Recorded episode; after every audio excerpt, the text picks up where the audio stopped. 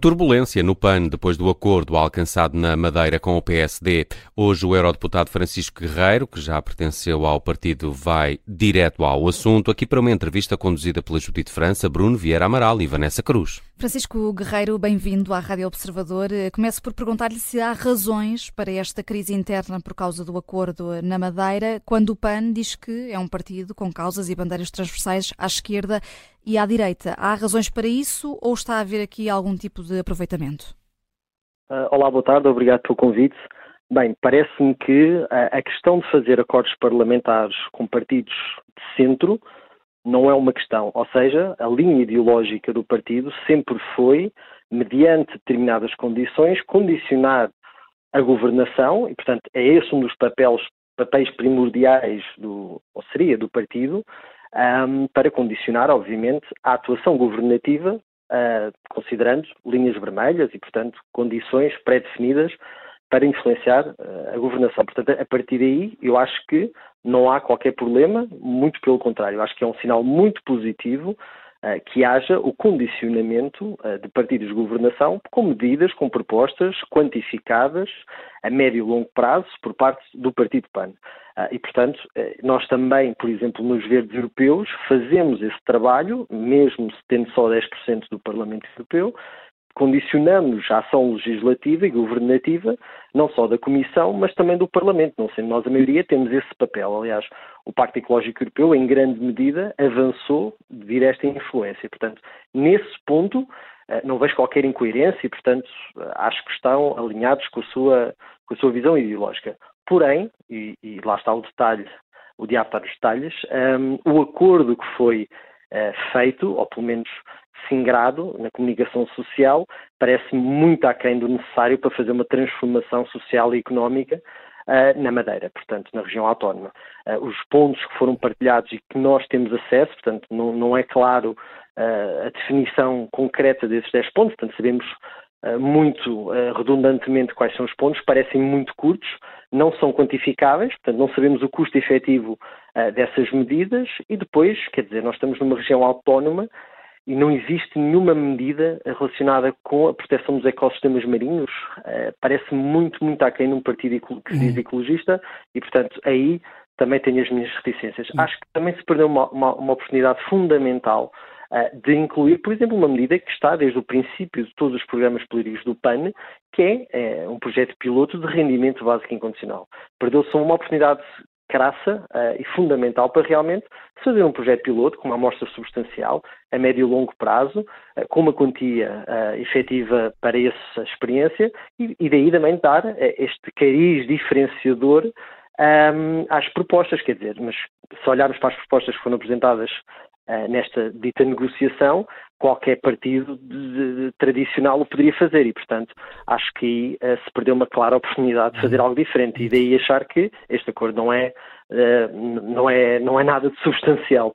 Para além dessas que, questões, o porta-voz regional do partido na Madeira levantou outras formais também, fala num acordo ilegal com o PSD que alegadamente viola os estatutos em resposta à direção nacional que quer expulsá-lo. Isto surpreende? Um, tem, tem, havido ao longo dos anos, infelizmente, uh, por experiência própria tenho verificado isso, um cerceamento da liberdade democrática, uma incapacidade de se criar quadros, bases, uh, discurso interno, uh, discussão política interna, e não é por acaso que se vê, antes das eleições, uh, se calhar para, surpresa de muitos, a alteração do, do candidato, uh, neste caso do candidato pela candidata.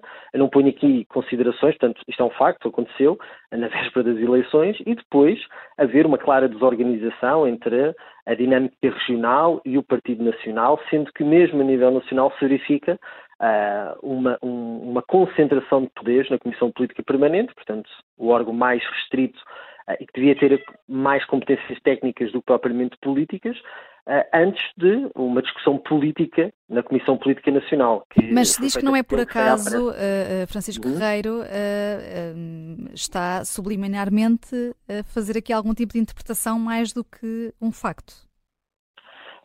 Sim, quer dizer, os, mas isso são factos. Portanto, quando nós olhamos para, para o método de, de, de atuação deste partido, uh, e como ele se apressa a fazer uma série de decisões que levam o seu tempo, quer dizer, nós não podemos uh, ter uma análise aprofundada, um debate quantitativo e qualitativo das medidas que se vai apresentar, da discussão política, das ramificações políticas, sem tempo, quer dizer, e esta dinâmica em que há mais escândalos e, e, e diz que disse do que propriamente uma, uma, uma, um alinhamento coletivo do partido nesta negociação, parece-me que demonstra esses factos. Portanto, não, não estou aqui a pôr qualquer tipo de consideração sobre sobre a inconstitucionalidade ou, ou, ou irregularidade uh, processual, porque até houve uma alteração de estatutos que eu creio que ainda não foi uh, alterada pelo, pelo, pelo, Constitucional e foi rejeitada e, portanto, o PAN está aqui numa circunstância também a nível nacional um pouco, um pouco dúbia, mas a nível de gestão política interna, claramente existe aqui várias ineficiências, algo que tem sido um, um contínuo desde, desde há, há, vários meses, infelizmente. Portanto, o partido continua a não ter a capacidade de se organizar e depois de fazer a sua, a sua política. Portanto, muito bem, tentar arranjar acordos, condicionar uh, os partidos de governação e, infelizmente, isso verificou-se. Agora, mais uma vez, na, nestas eleições uh, regionais. A deputada eleita pelo PAN na Madeira, Mónica Freitas, pode ser mais parte da solução ou parte do problema para a governação no arquipélago? Eu não sei, eh, é tudo muito recente. O que me parece é que existe já uma desagregação. Por exemplo, o CDS preferia ter feito acordos com a iniciativa liberal, que ideologicamente seria a escolha mais, mais evidente, e portanto também temos que fazer uma análise política porque é que uh, Albuquerque, não é, uh, decidiu uh, apoiar uh, esta, esta ação governativa com o PAN. Parece-me que é claramente o L mais fraco, até pelas propostas que apresentou. a própria inexperiência, que, que, pode ser positiva em alguns, em alguns campos, mas que quando se trata de negociar para comprometimento governativo a quatro anos pode ser bastante, bastante pernicioso e, portanto, as próprias medidas apresentadas não me parecem uh, realmente transformadoras uh, da região autónoma. Parece-me que existe aqui uma fraqueza uh, da própria coesão regional e nacional do partido para fazer esta, é cumprir depois este acordo, mas pronto, como tudo, óbvio que nós esperamos sempre que haja um resultado melhor e que se consiga ultrapassar estas dinâmicas, porque efetivamente a, a região autónoma da Madeira precisa de mudanças. Agora, todos os sinais indicam o contrário. Mónica Freitas já teve, e isto vinha no seguimento desta, desta, desta questão, já atacou uh, os críticos da eutanásia. O CDS, como sabemos, é, é, contra, faz parte do governo de coligação na Madeira, e no PSD uh, também há elementos que, que, são contra, nomeadamente o próprio Miguel Albuquerque um, poderá é, questões eh, fraturantes como esta uh, serem motivo suficiente uh, para que haja desentendimento nestes, nestes acordos de incidência parlamentar?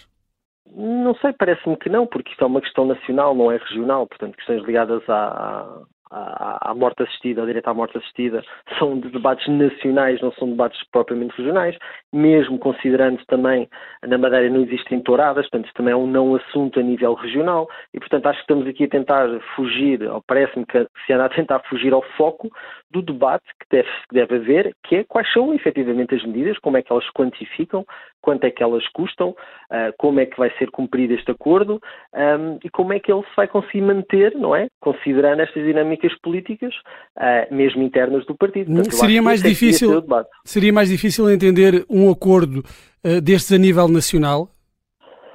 Ah, parece-me parece evidente, como é óbvio, até porque, se, quer dizer, não sei, se, se, as linhas vermelhas do PAN fossem as mesmas que têm para o regional, se calhar seria fácil, porque parece um bocado, eh, pronto, superficial ou superficiais.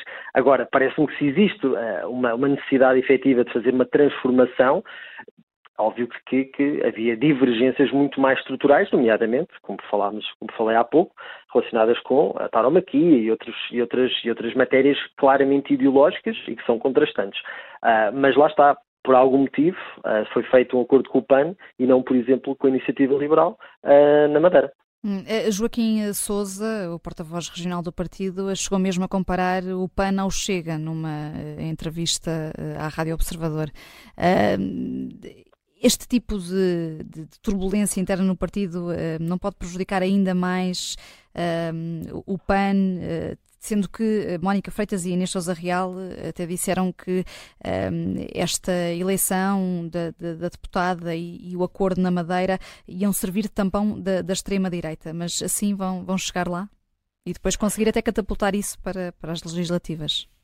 Sim, como eu disse, eh, eh, politicamente eu acho que é, que é sempre positivo partidos uh, progressistas tentarem condicionar a governação de partidos governativos e, portanto, mais tradicionais. Não me parece de todo que o PAN esteja ao mesmo nível que o Chega. Acho que isso é uma extrapolação demasiado, demasiado profunda e claramente não coincidente com a realidade. Agora, alguns mecanismos utilizados na, na gestão interna do PAN podem se parecer, efetivamente, com sistemas mais autocráticos.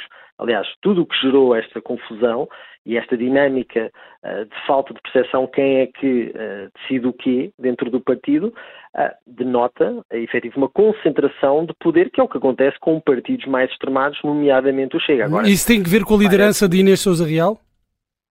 Não, não, há outra pessoa a ser responsabilizada, quer dizer, ela já teve um congresso, foi eleita, portanto, ela é responsável política nacional desta dinâmica, naturalmente também agora a deputada e o líder regional, que claramente estão em, em, em, divergência, mas nacionalmente, quer dizer, é muito difícil nós apontarmos o dedo a circunstâncias externas, senão à liderança de Inês Sousa Real. Há, há vários momentos ao longo da curta história do PAN de antagonismos internos eh, deposita essa origem em Inês Sousa Real?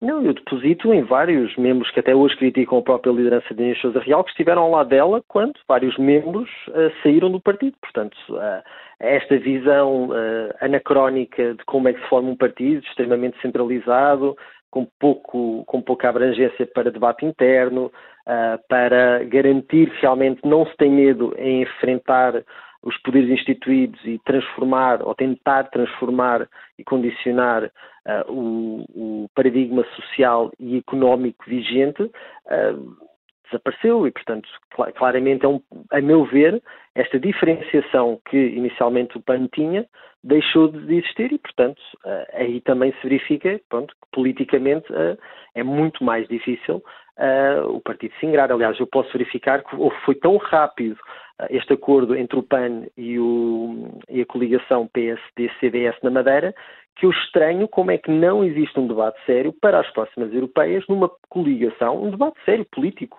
aberto, transparente sobre como é que os partidos ecologistas nacionais, nomeadamente o LIVRE, o PAN e o VOLT, se poderiam unir para ter uma candidatura conjunta às europeias e assim canalizar e concentrar os votos ecologistas. Portanto, há um debate muito rápido e muito acelerado em querer fazer parte da solução governativa na Madeira, mas depois esta abrangência maior mais estruturada e política para uma, uma, possível coligação ecologista para as europeias, onde os votos não se dissipavam, concentravam-se todos numa, numa coligação, não existe. Portanto, não existe essa vontade política. Portanto, mais uma vez, o papel estruturante e transformador do PAN parece-me que não existe. Hum, uh, Francisco Guerreiro, obrigada por eh, ter vindo ao direto ao assunto aqui a propósito, Obrigado. obrigada a propósito destas eleições na Madeira, do acordo entre o PAN e o PSD Madeira, que está a gerar muita turbulência interna mais uma vez no partido de Inês Sousa Real.